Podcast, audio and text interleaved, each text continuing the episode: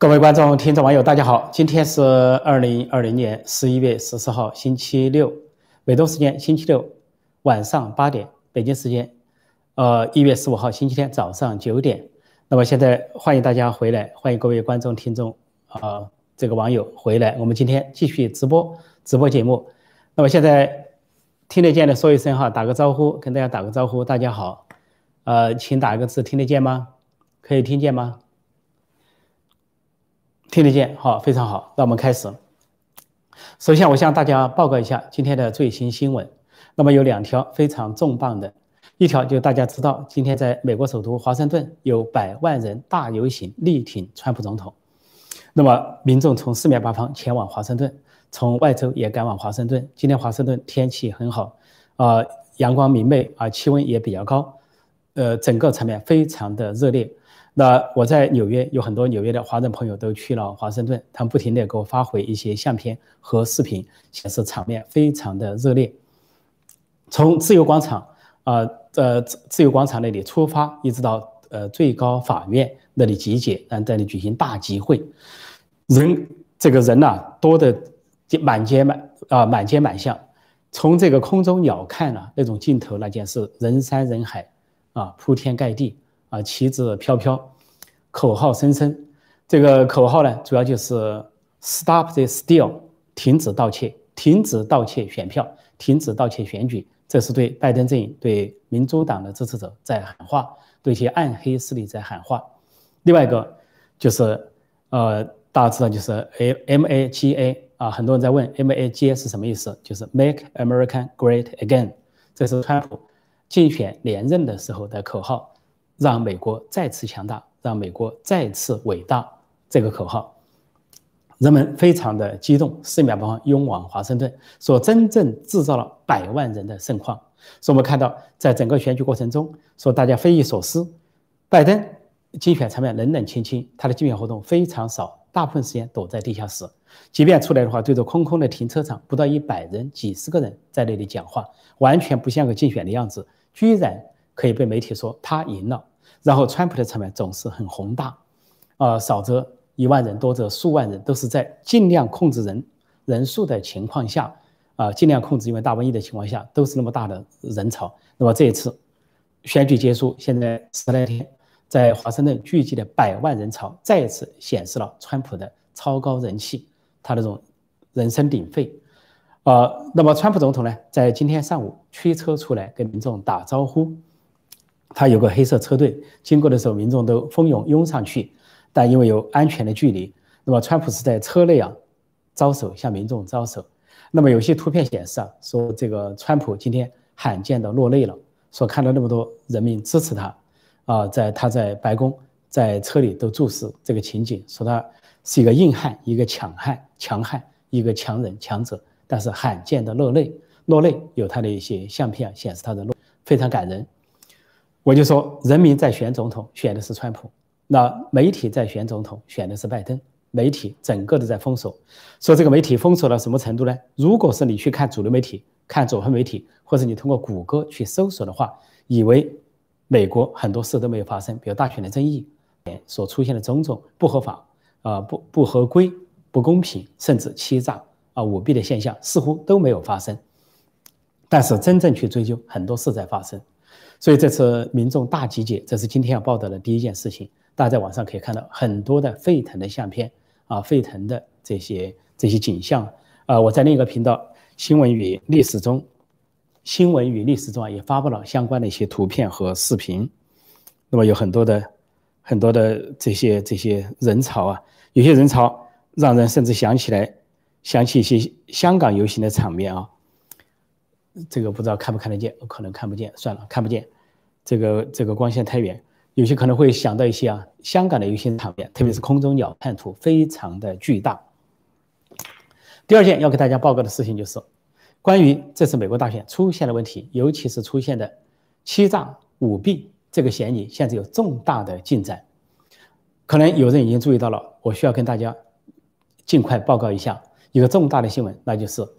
呃，美国共和党的众议员。呃，科莫特他揭露，他用了他在视频上谈了两分二十一秒，揭露一件事情，就是关于现在最大的嫌疑就是这个选举机器、投票机器，大家都知道叫多米尼安投票机器 （Dominion Voting System）、Voting Software 或者叫投票软件。这个软件，那么现在美国察觉到它的服务器在德国，在德国的法法兰克福。那么它提供服务器的公司呢，是另一个公司叫 s k i r t o 这个公司是西班牙公司，总部在西班牙，但是它的服务器放在法国的。法兰克福这个城市，那么在这边的投票进入软件之后，相关的数据输送到这个服务器去处理，让服务器再反馈回来。那么，当有的美国民众不理解，为什么美国的投票把一些处理投票的过程居然输送到外国去了？那这个现在就发现这个服务器 s k i r t 有问题，它可以转换选票，把川普的选票转换到拜登头上，这是很多州出现的奇怪现象。突然有两万跳到拜登头上。突然很整齐的一千或者一万从川普这里捡走了，甚至川普的选票被删除了。那么这位众议员发布的消息，我每次听到这个消息，我不是看中文，不是依据中文，我马上去查英文，整个在网上查。这个众议院是德高望重的啊，路易啊，呃，戈戈莫特先生，他不会乱说。那么他对媒体发表了讲话，他有他的视频，说在美军在昨天啊，星期五。因为驻德驻德国有美军，那美军呢突袭了法兰克福，呃这个地方没收了那里的服务器，那么正在对这个服务器发现大量的问题，要进行调查，所以已经报告川普总统。那么这个行动中，他提他透露出，这波莫特众议员，共和党的众议员，他透露，政府内部有很多反川普的势力。我们知道，主流媒体反川普，社交媒体反川普，民主党反川普，左派反川普，但在共和。在政府内部有深层的势力或者叫暗黑势力在反川普，那就包括在中央情报局、在联邦调查局 FBI，还有其他一部门，甚至国务院的一部分。但是，川普下令这次行动，绕开了中情局，绕开了联邦调查局 FBI，就用军队来行动。这就看出前几天川普突然撤换国防部长的深意大有深意。因为如果说国防部长还是埃斯莫这个温良恭俭让的君子，这也不行，那也不行。循规蹈矩，那么他可能不同意川普的做法，下令军队去做这件事情。那么，如果川普再委托靠不住的 FBI 或者中情局，那有可能得不到结果，甚至相反。就跟今年二月份，民主党在众院要弹劾川普，那个时候联邦调查局 FBI 已经掌握了对川普有利的证据，对拜登不利的证据，就关乌克兰的事情。但是，联邦调查局 FBI 居然没有告知川普，没有告知川普政府，结果让川普差点在。国会遭到弹劾，那么现在十月份曝光的拜登家族丑闻跟乌克兰的丑闻，和他在乌克兰打了招呼说的话，证明在乌克兰问题上有罪的不是川普，有罪的是拜登。所以这次绕过了这些有问题的机构，直接由军队去处理。那么这些服务器已经被没收。那么我相信共和党众议员郭莫特先生，郭莫特先生他的德高望重和他的声誉，说这件事情插去那是不得了的事情。这件事情插去，那会挖出大鱼。除了郭莫特今天发言讲到这个投票系统有重大发现、作弊的重大发现以外，那么另外一位大律师，美国鼎鼎有名的大律师林伍德，林伍德现在已经加入了拜登呃川普的团队啊，加入了川普的团队，在为川普的这个团队服务。他就发了一个推文，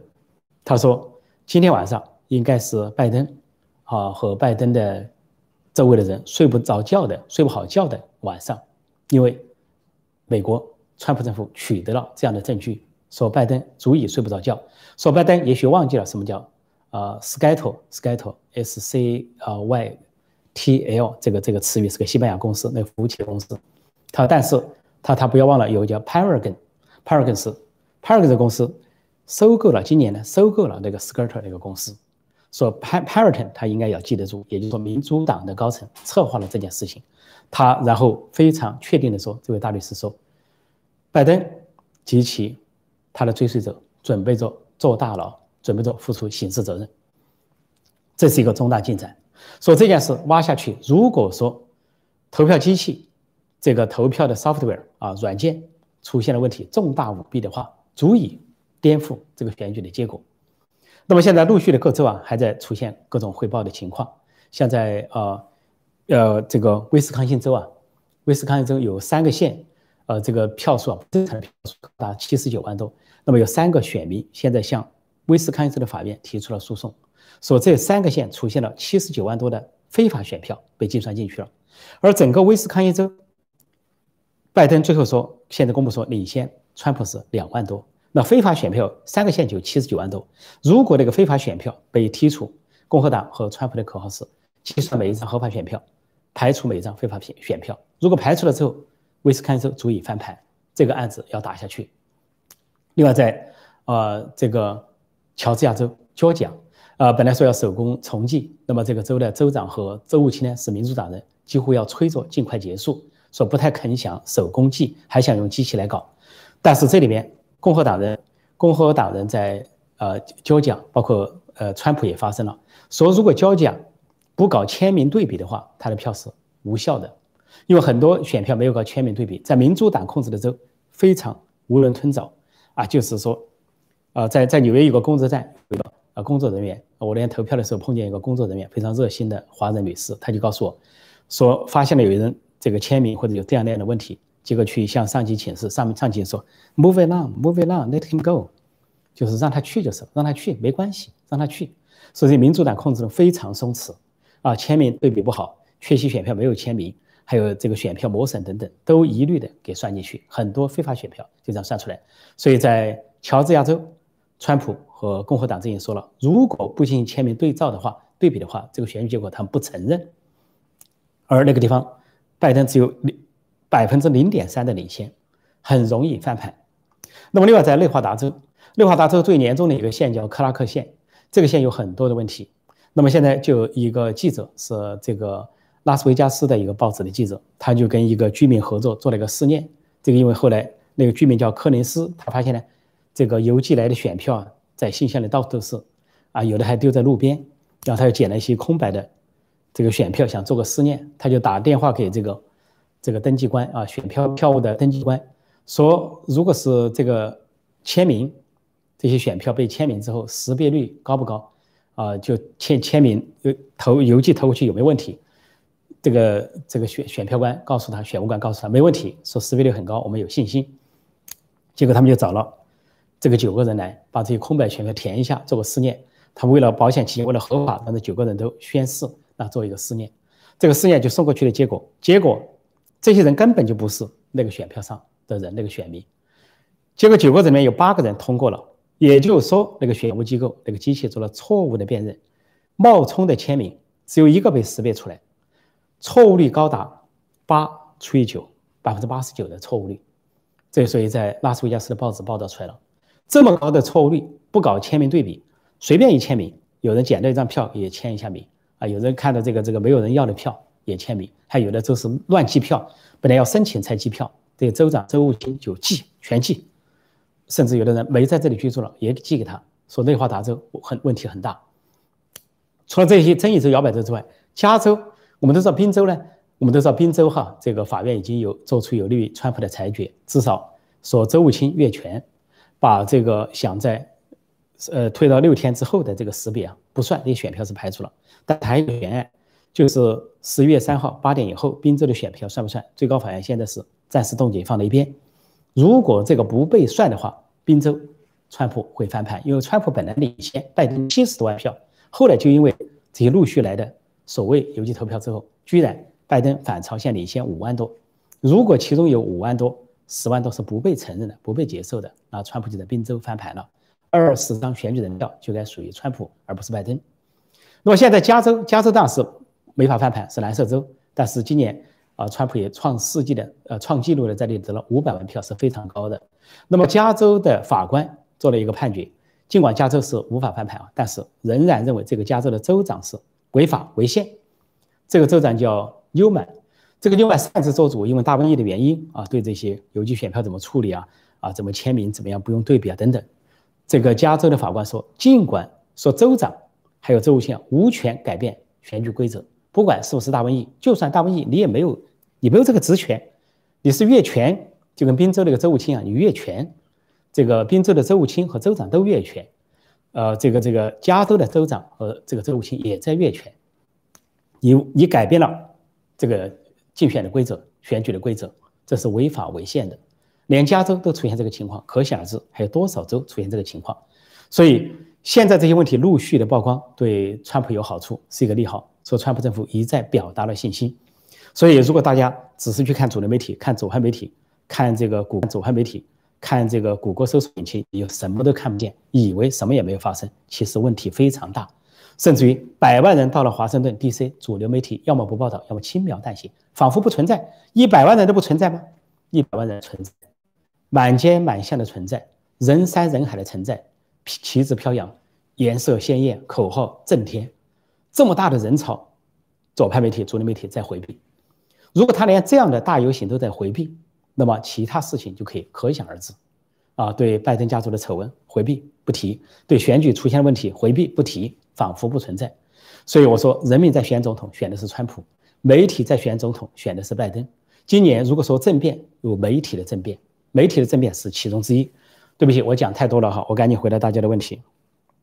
我赶紧回答大家的问题哈。这个手机的信号没了，我看这个手机，我看大家有些什么提问哈。感谢大家光临，感谢大家光临。呃，这个，呃呃，提到 很多五毛的问题，呃，这些。我来看看，我们看了一些相关的事情啊，相关的，我们看看一些相关的事情。我找一些问题是我们相关的哈。说乔治亚州、佐治亚州重新计票什么时候会出结果？那么现在看来，这个乔治亚州的重新计票，这个州务卿说要在星期五下午五点之前，无论如何要通过选票认证要出结果，显然受到了共和党人的抵制和挑战。那么现在乔治亚州、佐治亚州陷入一个僵局。我刚才讲到了。啊，川普阵营、共和党阵营要求他们比对签名，那他们不对比对签名，那共和党方不承认，所以呢，这个可能是有有几天的互相的攻防。呃，说有人是左媒啊，故意把这个抗议者形容为少数啊，甚至说少数神经病。那大家大家有眼睛可以看吗？大家可以看到一些图片，看到一些视频，人山人海。对吧？人潮，而且呢，有一个川普的支持者在联合车站，在华盛顿联合车站遭到左派极端分子的殴打，这极端分子殴打他的逃之夭夭。可以看到，很多人在告诉我，川普的支持者这么多的人，百万人，那么大的队没去打任何人啊，都是和平有序的进行。但是左派分子这么少，他们居然要进攻，这可以看出啊，两个阵营的道德素质，这个道德高低啊，信仰，这都可以比较，大家可以比较。随正邪。呃，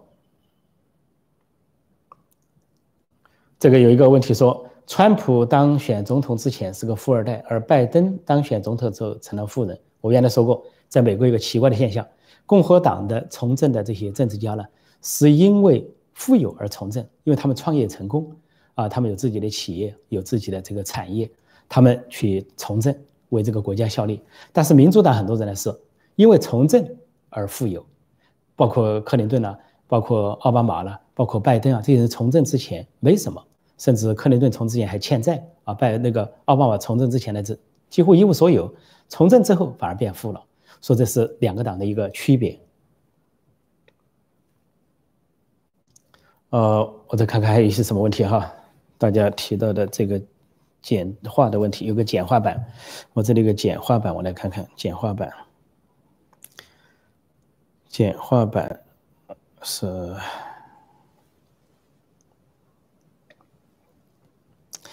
美军在法兰克福的军事行动，现在国内有帖子在否定，让我担心又加剧了。我说过，我相信共和党的众议员啊，科莫特先生啊，他的信誉，他谈到了这件事情。那么我也看到了。有个英文叫做 fact check，叫事实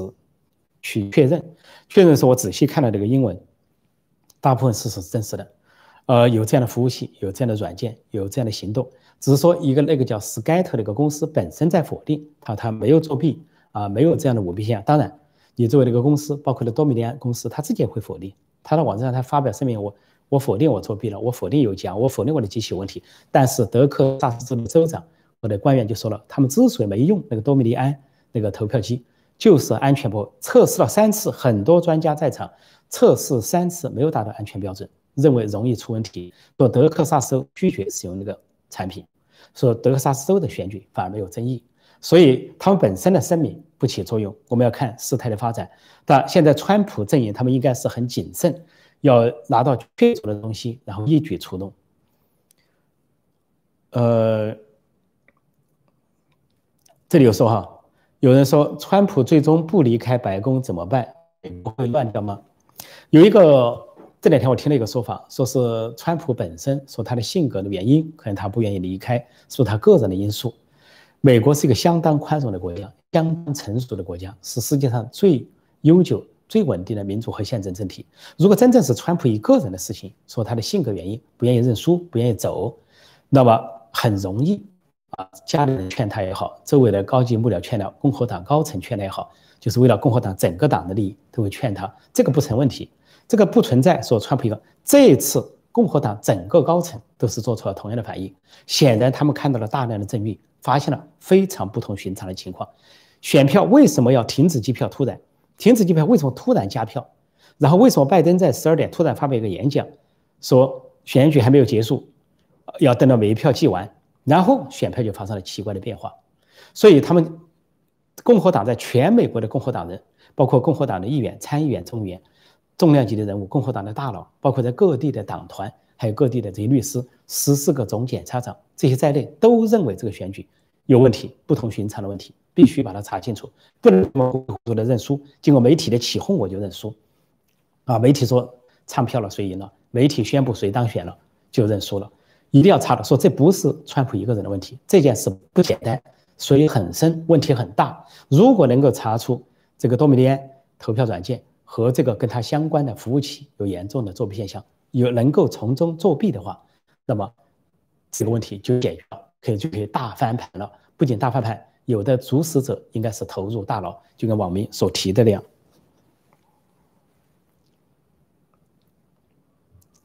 说左派媒体哈，什么时候受到惩罚？左派媒体的确是该受到惩罚，呃，这个几乎有点像中共的党媒党报了，在选择性的报新闻，选择性的遮掩新闻，然后又提到说有作弊、有欺欺诈，他前面就放一句话，说没有任何根据。那你没有任何根据，你为什么转镜头？你不是心虚吗？你没有人家把证据列出来，你说没有任何证据？他的意思说我们看不见，我不看，我我不看，我我什么都不知道，说没证据。那有人这个要要要做做个做个午餐端上来了，我说没午餐，没午餐，因为我看都不看。我看不见，没午餐，对不对？说这就是左媒的特点，说反川普反到失心疯。今年所以说这个这个媒体啊，左媒啊，这个主流媒体简直就是个政变，完全就是个政变，企图用他们这个第四权，用媒体的第四权，就想抬翻，把川普总统推翻啊！这个不顾人民的意愿。说我们看看这件事情是怎么发展。下面有位朋友问说，在哪里可以购买呃破空老师的著作？呃，我的著作是这样哈，也多数是在台湾出版，有的在香港出版，呃，很多是在日本出版，日文版有九种。那么这个中国大陆上是禁书，那么你如果在台原来在香港都容易买到，那么现在香港被共产党一统之后啊，这个港版国安法之后下到了书商，现在可能买我的书比较困难了。那去台湾的书店、台湾的出版社，像前卫出版社。啊，远程文化出版社都可以买到我的书，也可以订。但是如果你在中国国内的话呢，有个办法，那就是订阅我的会员网站“陈破空会员网站”，啊，c h e n p o k o n g v i p dot com，陈破空 v i p dot com。你订阅这个会员网站，可能是啊，这个呃，半年的这个会员啊，一年的会员，三年的会员很便宜。那么你进去可以看到我所有的著作连载，还有一些音频连载都在里边。中南海后黑学，假如中美开战。啊，不受欢迎的中国人，啊，全世界都不了解中国人，呃，川普对决习近平，关于中国的一百个常识，还有新版天安门啊，这个倾斜的天安门，关于中国的一百个常识都在里边，还有很多的书名，还有很多类似的书名啊，也还有我以前的文学作品啊，我在我在早青年时候在中国发表过的小说，出版过的诗集，以及后来在外面之后出版出版过的一些文学作品都有连载。欢迎大家订阅陈破空会员网站，那么这样可以节约你的时间，只要上网，啊，国内人翻墙就可以读到我的书连载。我的助理一直在每天都在翻新连载，那么一本书结束又开始再另一本书，说这个方法会比较好一点，否则你去台湾、香港订了恐怕也寄不回去。但在海外的人可以通过台湾、香港网上可以搜索得到订书，呃，当然还有一种方法就是我的助理有个方法说。啊，如果有这个赞助性的买签名书啊，这个有我签名的赞助性的书呢，就直接跟我们联络。好，这样我们有少数量的书可以给大家提供。谢谢大家的关心。呃，我是在选择性的回答哈，我再看一看选择一些问题，问题非常多，跑得非常快哈。我们来看看一些，看看如何看主张大陆绘画中国民国的民国派学者。我想，我今天早上。今天早上，美东时间早上六点发布了一个节目，叫做《蓬佩奥投下震撼弹》，说台湾不是中国的一部分。习近平跳脚，土共马上立即祝贺拜登。那个节目中呢，大家去看我对台湾四百年的激荡史、四百年的近代史有一个回顾，对台湾的整体的这个它的历史有个回顾，可以自己去鉴别台湾跟中国的关系和在国际上的定位。我在这里不赘述，因为有一个专门的节目，二十四分钟在讲解这个问题。大家可以回头看，就今天早上发布的。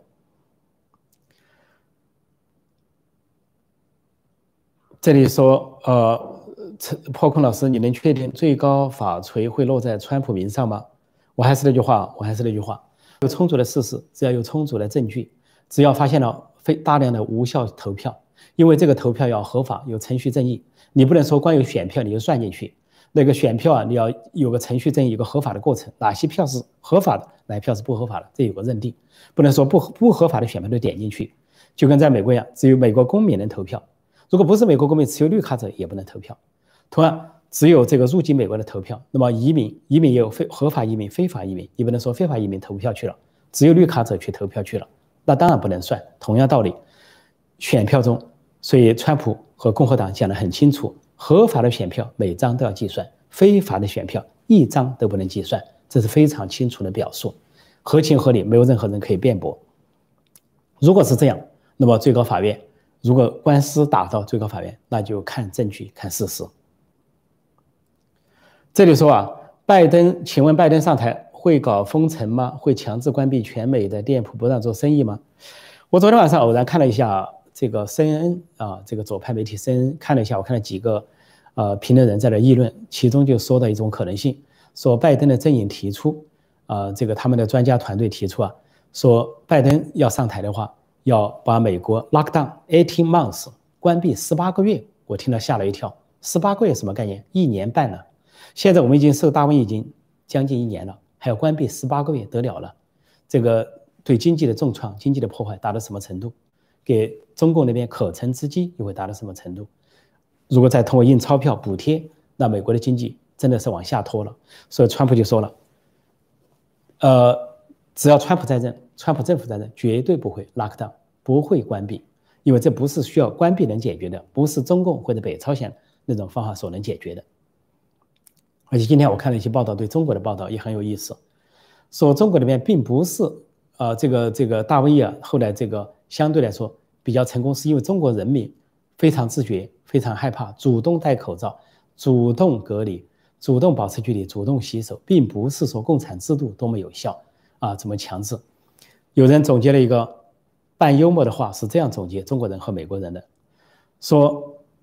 哦，这个不还是这个还是一个著名的医生总结的。上海有个医生叫张文宏吧，这次他在大瘟疫中跟这个广东那个叫什么来着？那个老先生。啊，形成了一个鲜明的对照，啊，那个老先生是追捧中共，这个我突然一下想不起这个人的名字哈，是不是姓钟啊？姓钟的一个人，他是捧中共，后来中共给他封奖。但是上海这个张文宏医生是一个真实的人，能讲真话。他有个总结，他在比较中国大瘟疫、美国大瘟疫，中国公布的感染数字、死亡数字，美国公布的感染数、死亡数，他说了一句话，他说中国人是真听话真怕死，他说美国人是。真不听话，真不怕死。这个总结呢，有点幽默感，也反映了两个民族的特点。也就是说，在中国里面，很多人靠中国人自觉在做一些事情，真怕死啊，也真听话。然后美国这边是民主社会、开放社会、自由社会，不可能强制做任何事情。就像有人问说：“陈老师，你去办公室吗？”我常去办公室，因为没有人强制说你去还是不去，只要你遵守一定的规范啊，你进入大楼，你进入房间。啊什么时候测温啊什么时候那个有个登记都按程序来。你要戴口罩你要勤洗手你要保持距离。啊坐地铁你坐不坐？坐地铁我坐对不对？你就按照这三件事做好没什么大问题。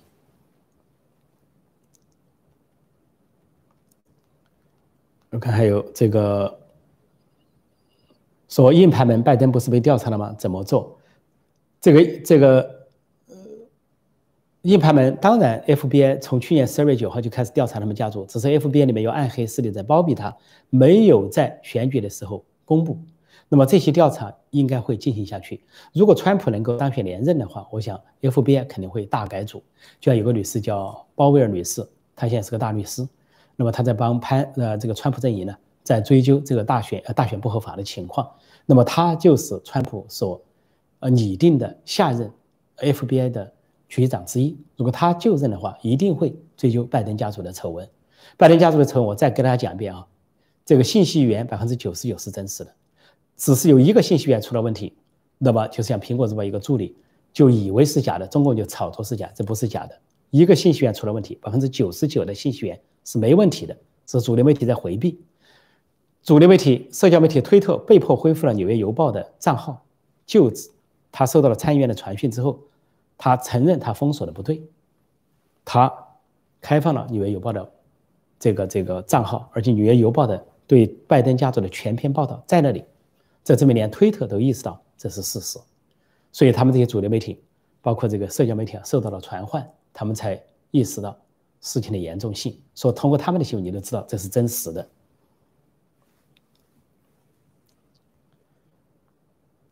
这边还有些什么问题？我来看看啊。现在的时间是八点三十一分。呃，这里有一个问题说哈，呃，如果选举某个州已经不合法，那么是否可判该州选票无效？应该是可以的。呃，那么它有整体的判决还是局部的？比如说。某部分选票或者某月某号之后的选票不合法，那就不能够被计算。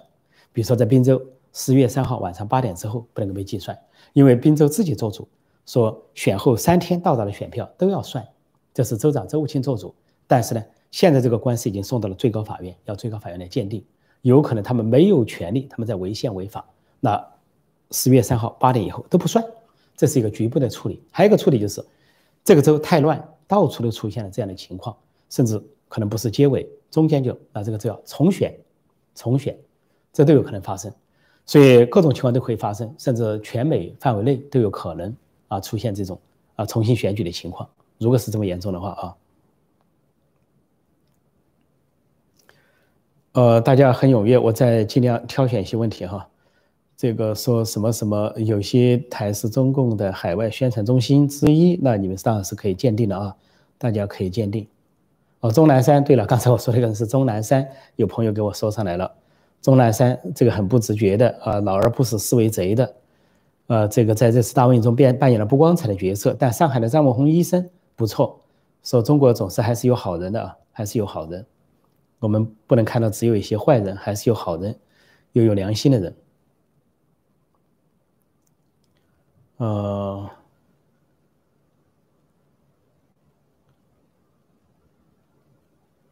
我再看看有些什么情况哈，提钟南山提的太多了哈，大家提的太多了，这个这个大家知道就行了，我们不能为他去浪费时间啊。钟南山、钟南拐的，我们不能看他去浪费时间。我们还是看看今天的话题哈，今天的话题是，好这个问题好看，美国是世界上最伟大的国家，疫情已经达到一千多万了，死亡了二十多万。现在每天新增都快突破二十万了，美国还没有崩溃，足以证明美国自由民主体制的优越。如果是中共这种体制的邪恶的体制，发生这种情况早就崩溃了。实际上，我就跟大家说啊，计算方法不一样，中共有中共的算法，美国有美国的算法。美国呢不仅有自己的算法，呃，联邦政府会公布啊，疾控中心会公布数字，州会公布数字，县市都在公布数字，甚至一个镇。都在公布自己的数字，有人感染了，有人死亡了，这是第一个数字很大。呃，第二个，民主党控制的州里面数字越大越好，数字越大，他认为川普施政啊越不好，越容易在选举中推翻他。那么还有呢，这个民主党控制的州呢，经济越差越好，也要赖到川普头上，说他们呢搞封闭、搞黑玫瑰运动、搞打砸抢，都是民主党的州。那么今天我看了一个消息。就说纽约的州长库莫啊，说这个纽约还要进一步的封布。那么川普就说了一句话，说为什么疫苗不首先用在纽约？说这个库莫说疫苗虽然出来了，要用在别的地方，纽约还用不上，这个不对。纽约是重灾区之一，是首个受冲击的重灾区。最早的时候，纽约是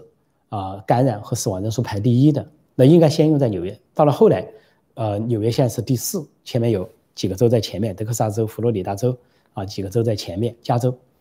那么应该说，越严重的这些城市和州啊，应该是先用疫苗。但是纽约州长为什么这么做？大概因为选举还没有尘埃落定，还想看到这个数字的扩大啊，死亡人数的扩大。另外，美国的统计这个死亡啊。沾一点边全给算上，啊，你你本来是心脏病，你本来是癌症，你老年人了，本来是糖尿病啊，本来是什么？但是沾上一点新型冠状病毒，在老人院给归到这一类，归到这一类。反过来算心脏病，他也重复算，今年心脏病死多少人也算进去，有他的份儿。这个糖尿病有他的份儿。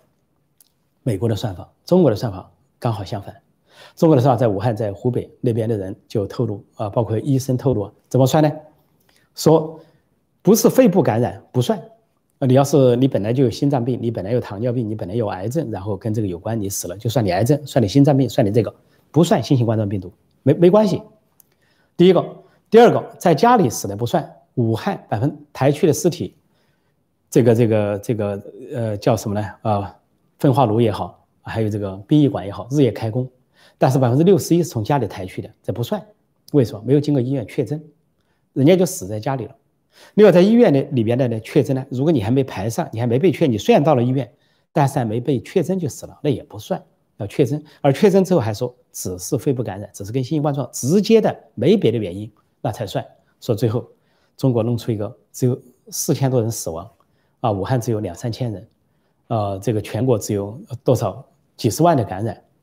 谁相信？我湖北武汉至少不真实，其他省市由于这个。牺牲湖北武汉控制，有可能那些其他省市不太严重，但是湖北武汉绝对是假数字，就说把中国的算法来套美国，美国算法套中国，结果完全相反。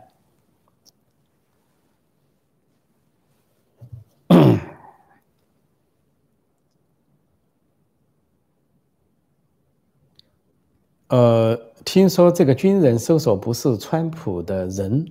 哦，这个是这样。呃，是这个众议员呢，戈马是星期五早上向川普汇报了这个情况，那说这个软件服务器和这个公司 Scott 的情况。那么之后呢，呃，弗兰克福发生了美国军人搜查的情况，据说是有包括美国国务院啊，包括美国的这个呃，应该还有司法部，加上跟德国政府有沟通和合作这样进行的。那么这个究竟怎么进行呢？现在是并没有一个详细的说明，说我们还要等后续的看事态发展和有关情况的核实情况。因为在有些事情啊做起来啊要有一定的保密程度，政府做事啊，特别军方行动要有相当的保密啊，并不是说什么都能够呃随便讲出来的。就像去刺杀恐怖分子一样，他有周密的计划、周密的行动，往往在事情之后完全尘埃落定才会公布出来。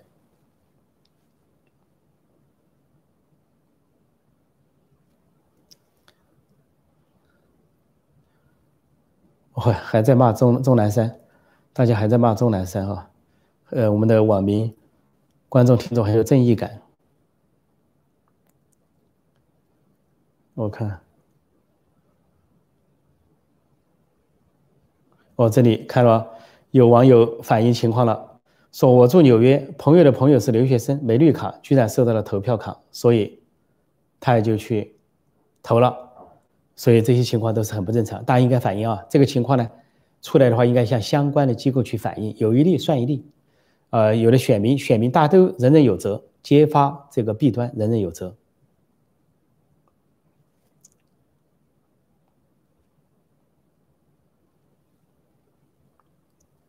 呃，我再看看这个，我找一些相关的问题哈，跟大家相关的问题，相关的问题。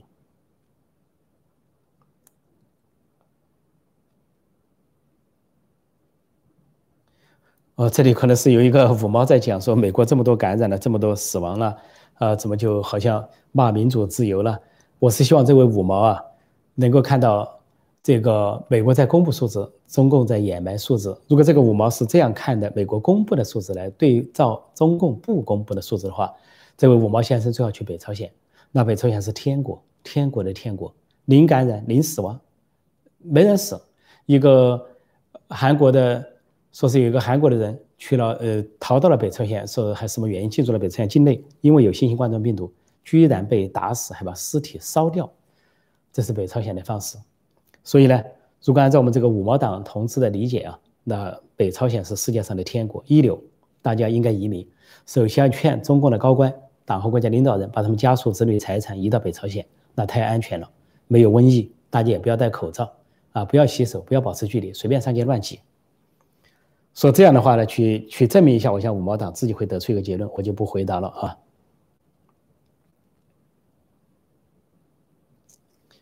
呃，至于宗教信仰这个呢，我就觉得这个今天恐怕是不是很相关的哈。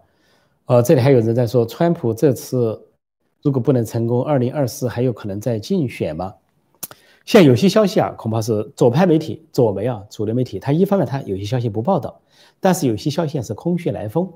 呃，一会儿又说是这个川普的女婿在劝川普啊放手了，一会儿又说是这个川普的太太要跟川普离婚了，啊，一会儿说是川普已经表态这次算了要竞选二零二四了，应该是目前看来是左媒在造势，啊，尽量造一些舆论，好像大局已定。拜登已经上去了啊，左媒的媒体政变已经成功了，所以造一些。但是从川普阵营、共和党阵营来看，丝毫没有放松，他们是非常严肃的，呃，这个谨慎的，呃，严谨的，在努力查证这些所得到的这些非法选票的举报啊，这些线索啊，这些弊端、这些舞弊。另外，他们也很有信心，要这个给美国的投票恢复他的信誉，恢复他应有的这个。国际上的声誉，所以说二零二四理论上当然川普是可以竞选总统的，理论上而言，那么为时尚早，四年谁知道会发生什么呢？所以现在当务之急啊是解决目前大选的问题，这是当务之急，集中精力。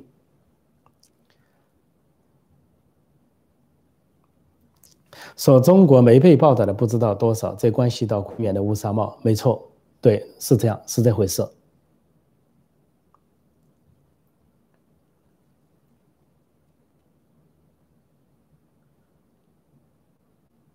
美国左媒及亲左社交媒体及谷歌如何让他们解散解体？但这不是让他们解散解体的。美国呢，通的总的算是个民主和宪政的国家，有新闻自由，有司法独立。那么从这个呃，只能在一些法规上做一些修改。比如说，川普任内啊，呃，在第一个任期这两个月之内，就是要干一件事情，就是 FCC 联邦通讯委员会的组成人员的改造。因为联邦通讯通讯委员会啊。是由总统任命的一个机构，但这个机构通常呢要有各党派的人员组成，包括民主党人、共和党人。到这个组成之后呢，这个人员发生变化之后呢，要对一些法规进行修改。其中有一个呃联邦通讯法第二百三十条，一九九六年做的，当然是克林顿时期。那个法呢对社交媒体非常宽，因为那个时候互联网刚刚兴起，社交媒体也刚刚出头，那么就社交媒体呢，它有很大的权限，自我去。这个管控一些言论，他们认为好的、善的，他们保留；他们认为不好的，他们去驱除，是有他们的自主权。但是经过这二十多年的实践下来，看上去啊，这些社交媒体迅速发展，高科技迅速发展，互联网迅速发展，结果呢，他们在手中集中了无限的权力。他们所鉴别的好与不好、善与不善，是有他们的主观偏见、价值偏向、价值取向，左的、极左的这种价值取向。这就显然给美国的传统价值，给真正善的、真正好的带来了冲击。说这条法案呢就必须修改，这是川普在第一任期这两个月要解决的问题，据各方报道。所以这些问题解决了之后呢，那对社交媒体会有一个规范啊，因为它必须跟美国宪法第一修正案相吻合，就是言论自由，确保人的言论自由。像我们现在受到的打压，他不推广我的节目，受的点击率低，很多人找不到我的节目，或者说。这个乱来黄标等等都属于言论打压、言论封锁。那么可希望，如果川普当选连任，或者说对联邦通讯委员会 FCC 进行改革改造的话，希望这个问题能够得到解决。但是在美国绝对不存在啊无故的封锁媒体、无故的解雇、解散媒体这样的事情，因为这个任何事情啊都有法律程序，一般来说啊不会走得那么过啊。这个言论自由、新闻自由，它还是一个基石要保障的。只在这个里边有人钻这个空子而已。这里说 CCP 造假的数据也不是一天两天的了。当然，CCP 指的共产党啊，共产党当然在中国国内是，呃，没有假就生存不了。它的统治基础就是谎言、暴力啊，就是造假，整一个家之了得。如果把他的假输送到外国去，把他的谎言、暴力、腐败输送到国外，他们在输送“一带一路”，输出腐败、行贿受贿，然后在一些国家颠覆民主，输出专制。那么同样，他们也会输出他们的造假和谎言。既然他们可以在华为、华为手机，啊，微信、抖音各方面的软件上做手脚。如果说他侵入别的国家，包括投票体系、投票软件，都可能做手脚。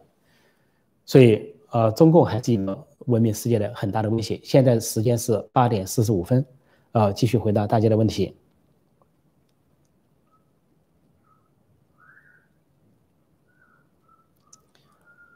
这里说。什么习包子的防疫白皮书可笑？说可控可防，是数据可控可防，疫情全面失控。是这个说的有道理啊。人家说这个在中国防疫抗疫，与其说是防疫抗疫啊，不如说是防人控人。数字他当然能够，他造了嘛，什么都造，他可以宣布今天小康了，也宣布还没有达到小康。李克强戳穿了他们的谎言。说六亿人收入在一千元以下，说不敢宣布全面小康了，至少今年不敢宣布。但是防疫抗疫的数字他们可以宣布，党领导一切，党领导数字，这就是共产党。所以有人拿共产党在中国公布的数字来对比美国公开公布的数字啊，没有可比性。即便是五毛来，呃，五毛党同志来，我也劝他没有这可比性。呃，五毛党同志，呃，小小小粉红同志，自干五同志。先劝你们的党，你们的党妈妈把这个真实的数字公布出来，你再来说美国不迟啊，不是不能说，可以批评，可以说，这没问题。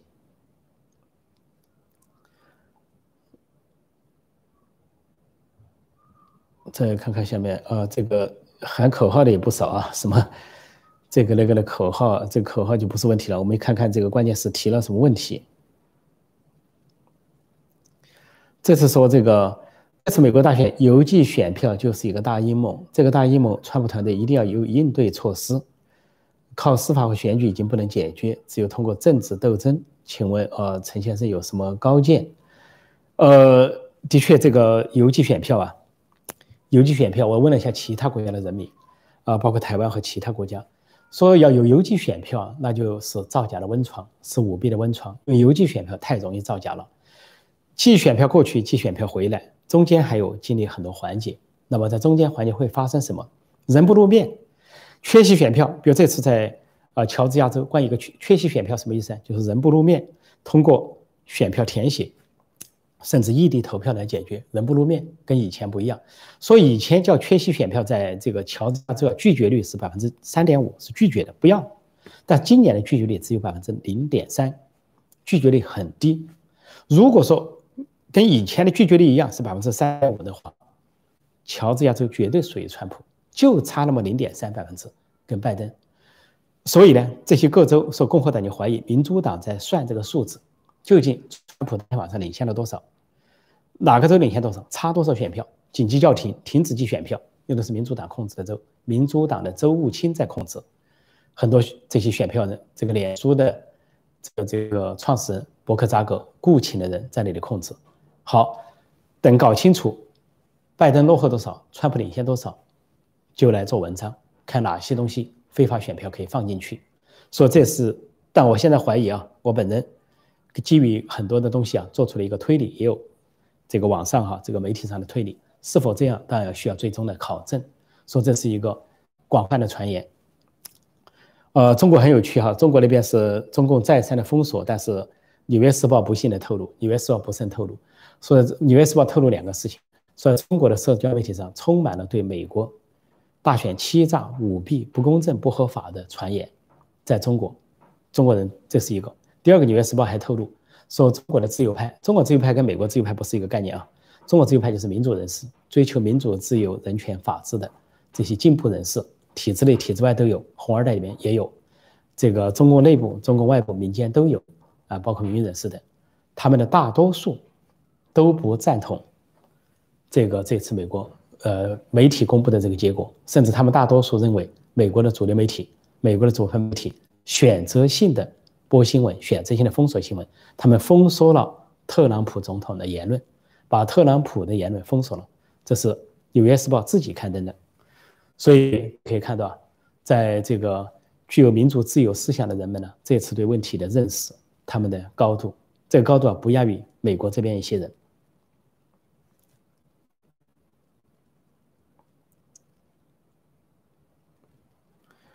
这里说，川普应该宣布啊，美中断交，那样就算民主党胜也无力改变。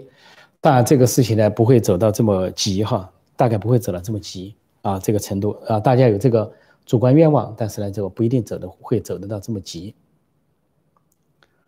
这里有人说，黑人被跪死事件会不会是民主党故意演出，然后让媒体拍出来发布，来打击川普的民意？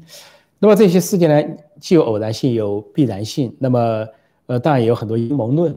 呃，说是这个是不是演出啊、故意啊？后来法院判决呢，有不同的判决，法官有不同的鉴定。那么这个事情都供大家去考证。不过这个事情呢，呃，这个，呃，我现在至少我目前哈没有看到说有民主党故意演出这么一出，所以说我不能回答这个问题，还是需要基于相关的一些事实哈情节来做。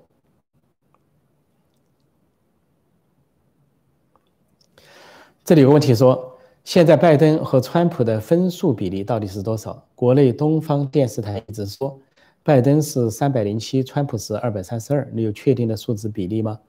呃，这根据左派媒体宣布呢，呃，最高的数字说这个，呃，拜登是三百零六选举人票啊，川普呢是二百三十二，把北北卡算进来，呃，但是我们都知道，呃，其他一些媒体每个媒体都不一样啊，包括这个 CNN 一个数字。呃，福克斯新闻又是一个数字，还有其他媒体是不同的数字。事实上，把这些问题还没有完全解决的州放在外面不提。那么有一个数字大家可以去参考一下，包括新唐人大卷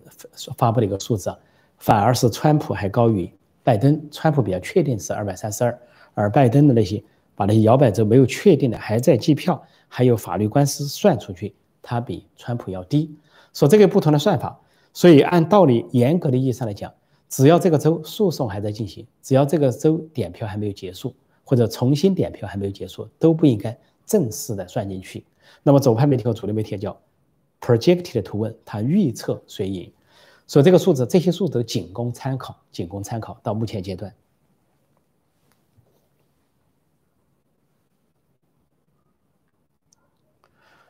啊，这个现在有个问题，大家说哈。是如何看待拜登这种急着跟各国元首沟通、左媒宣传未来的国际政治走向，啊，尤其急忙澄清对台关系等等。但作为党争，作为党派政治，每个党派都有自己的运作。现在共和党的主题是要查清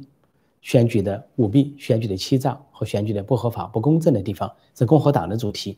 对于拜登阵营、民主党阵营，那他们的主题就是准备接班。啊，准备过渡团队，但是他们得不到相应的过渡。一个是在华盛顿的总务这个局啊，就拒绝进行过渡这个这个过程，拒绝开启这个过程，认为相关的法律诉讼还在进行中。另外，美国的联邦选举委员会主席也说，这个也说这个大选存在严重的问题。根据宾州和全国各地来看，他认为有严重的欺诈现象。因此，作为联邦选举委员会的主席。他是监督各地的资金使用和各地的选情的这些分析，他也认为有重大的问题。说在这样的情况下，那么民主党啊，拜登阵营他要做什么继续做，但是他要做的事情很有限。拜登原先他们阵营说，因为潘川普不承认败选，说他们要对川普提起诉讼，但是后来他们放弃了，放弃了拜登本人放弃了，因为他这个诉讼没有任何的根据，因为现在并没有统计出一个法定的结果。如果说有法定结果出来啊，川普不认输，那是另外一回事。现在如果是拜登要去诉讼川普的话，那吃力不讨好，倒过来是让自己站上法庭被反诉，反过来被诉讼。所以现在总的来说是，呃，共和党民众是原告，呃，拜登呃民主党阵营呢是被告，因为至少他们找不出说，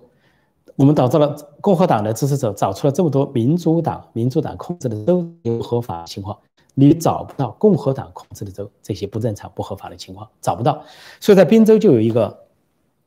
诉讼啊，宾州的共和党人认为，宾州有那么多的县、那么多的城市，但是共和党所管理的县和城市都严格按照过去的选举标准在执行，但是民主党管理的县却另有标准，非常的宽松，签名的对比啊，邮寄选票的呃这个承认呐，日期啊非常宽松。说一个宾州有两种不同的标准，说共和党人感到不平，说共和党人是严格按照选举法在做，而民主党人没这么做，这就是个问题。说宾州的选举存在很大的问题，随时可以翻盘，有可能翻盘。呃，关于各国的确，呃，关于各国有一些领导人来祝贺拜登啊，啊，据说也是拜登这个阵营在主动联络的结果，想得到一些国际承认。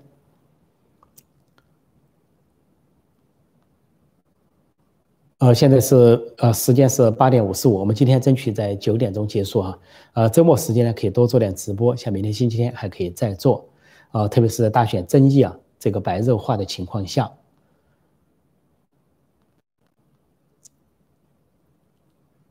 说在哪里在看的美国大选数字？谷歌上那个是真的吗？啊，谷歌上现在的谷歌，现在的推特有现在的那个那个油管啊，YouTube 啊，有一个奇怪的现象。你不管一个什么节目，它下面有一段英文，说美联社已经宣布拜登是当选总统，他总是给你留那么一行，就不管你这个节目怎么做，他给你留了一行，似乎在提醒，似乎在警告，你要谈论的跟这个结论不相符合，他就对你不善，大概这个意思。这都是媒体啊自作主张制定总统，由媒体在定总统，这不正规不合法。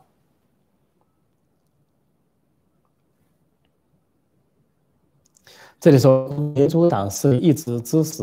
这个使用权利啊，取证困难，计票拖沓怎么办？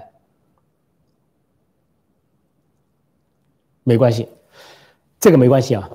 呃，这个拖沓对他没什么有利的啊。对民主党有什么利呢？你拖沓之后，那就更不能得到法定的认可了，因为下面有选举人票，有参众两院的认定，还有这个正式的一些各州的认。如果说你拖沓的话，那就不能认定，就拖下去了。你拖下去，川普是总统啊，川普是在任的总统，你往哪拖？但有一个办法，就拖到了明年一月二十号，这个总统难产，新总统难产，是不是就众议院的议长这个南希佩洛西就成为代理总统？那么他自己的位置现在还不一定坐得稳。南希佩洛西，因为众议院的选举啊，啊，民主党的选票是下降，共和党的选票在上升，尽管民主党占多数，而参议院呢，啊，这个共和党稳住了阵脚，稳住了阵脚，是略微占。多数还没有完全结束，应该说参议院，呃，共和党控制还是有可能。州长的选举啊，今年改选十一个州长，结果一直是很稳定，没有变。十一个州长里面选出了三个民主党的州长，八个共和党的州长，大家就看出民心所向。这个州长方面，八个共和党州长，三个民主党州长。所以在这样的情况，可以说民心。选票整个趋势非常分明，但是恰恰在总统选票上出现了相反的情况，这很不正常。根据选举的文化、选举的逻辑、投票心理学，应该是比较一致的，但在总统票上出现问题，这就是这次大选最大的吊诡。现在时间是八点五十八分，两分钟之内结束哈。再回答一个问题，说这里说。去德国取碟片的军人不是川普的军人，听说我还没听到这个消息啊！大家也许有其他消息来源，我还没有注意听到这个消息，说这个军人是不是川普的军人？呃，我如果是听到有关的消息，我们明天可以讨论。那么现在呃没有听到相关的消息，还没有注意到，或者我正在做节目的时候，是不是有这些情况？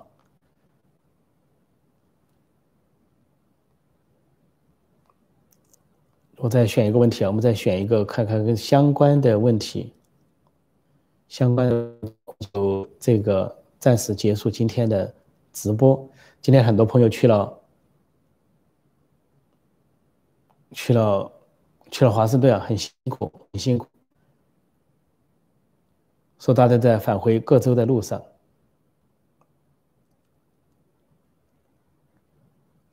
呃。这里说，难道比尔盖茨、巴菲特、呃扎克扎克伯格等超一流的聪明人被利益蒙蔽了双眼，选择与狼共舞吗？这个美这个社会这个现象啊，给大家介绍一下。我就说过一句话，简单的说呢，民主党的支持者有最富裕的阶层、最贫穷的阶层、最受过高等教育、高教育程度最高的阶层、知识分子、大学教授、科学家，最低的阶层啊，这个包括甚至无家可归的人啊，没有职业的人，在英语里叫 jobless，homeless，没有工作的人，没有家的人。他为什么是两个极端呢？民主党，因为这个民主党呢，他这个富裕阶层，你比如刚才提到这些，比尔比尔盖茨啊，巴菲特啊，啊这个扎克伯格，他们是要做跨国生意，他们主张全球化。全球化，他们就可以去每个国家做生意，哪里劳动力廉价，哪里土地廉价，哪里资源廉价，他去哪里。他不在乎美国工人失去饭碗，美国人失业。比如他去中国做生意，啊，中国人权低成本，环境保护低成本，这个劳动力低成本，那他跨国公司可以赚利润，中共也可以分到很多利润。再加上你连接了中国的权贵，也可以意外的收获。但是呢，美国人却因此失业了。生产线到了外国，像这次医疗生产线百分之八十在中国，美国人防疫抗疫物资都不够，就受中共的勒索。西方国家都这样，这就是为什么这些富裕阶层要站在左边，要反对川普，因为川普是反全球全球化，动了他们的奶酪啊。这个川普呢是动了旧的秩序。这些人，左派啊，这些亨，这些这些。啊，这个这个好莱坞的巨星等等啊，跨国公司老板想回到旧制度、旧秩序，享受既得利益，但是好莱坞还得跟苹果反。好莱坞有很多是这个支持左派的，但是最近呢，好莱坞有几个巨星站出来谴责这个这个选举出现了不公正、不公平啊，欺诈舞弊，有好几个，我现在我名字记不起来，大家可以上网查啊，有三个、有五个这样站出来，都是很超级的巨星，他们非常愤慨，看不下去了，看不下去。民主党把持的州，民主党的支持者或者拜登阵营搞的这些手脚，在盗取选举，说他们愤怒的深痛斥，而且公开的支持川普，说在好莱坞都出现了翻红的情况，这个翻船反水的情况，这是一个好的迹象。那么民主党他就这个游击选票利用了另一个阶层，最低的阶层啊，无家可归的，没有工作的啊，这个是呃这个这个弱势群体的。这些人来投票，然后他们稀里糊涂的一张票，甚至是给你点钱就可能买走了，这种人他就来混淆，成了边缘选票，差那么一点就把这些选票收集起来弄进去，这这个在呃实践上呃逻辑上都成立。好，最后一个问题，现在呃九点零二分，对不起，我们结束哈，我们结束，马上结束，马上结束。我看这个还有什么关键的问题？说油管先生。油管先生，美国的美联社是哪一级法律机构啊？是提的很对，啊，媒体是，绝对不是司法机构，也不是法定机构，也不是什么官方机构，媒体就是民间机构，呃，就是一个新闻自由的，自己负责，自己对自己的言行负责的一个机构，他没权决定总统，只有在过去啊，差距悬殊，双方认输认败情况下，媒体预测这是可以，今年的情况绝对不可以，那个可以也只是一个预测。而不是他的判定，最重要通过法定程序的判定。所以，川普川普阵营共和党就说了，选举不是由媒体来认定的，而是由法律来认定的。那么，其他国家没有对拜登表示祝贺的人，国家也都表了这个态，要以美国的法定来认定。即便中共表了个态，他最后还留了个尾巴，留了个空间，说理解美国最后要通过法律和程序予以确认。好，今天是二零二零年十一月十四号星期六晚间八点到九点，我的直播直播节目到此结束，感谢大家的参与啊，有一些赞助的也非常感谢大家啊，数额不分多少，都非常感谢大家一片心意。那明天同一时间我们再见，明天啊这个美东时间，呃十一月十五号星期天晚上啊北京时间十一月十六号星期一早上九点，我们再做一次直播，再看看有什么最新的进展跟大家分享。在在线互动，感谢大家的参与和这个呃踊跃的提问啊，有不周到之处啊，回答不周之处还请原谅，因为很数十个问题、上百个问题，只能回答一部分，好，就请大家原谅。好，我祝大家晚安，周末愉快，谢谢，再见，拜拜。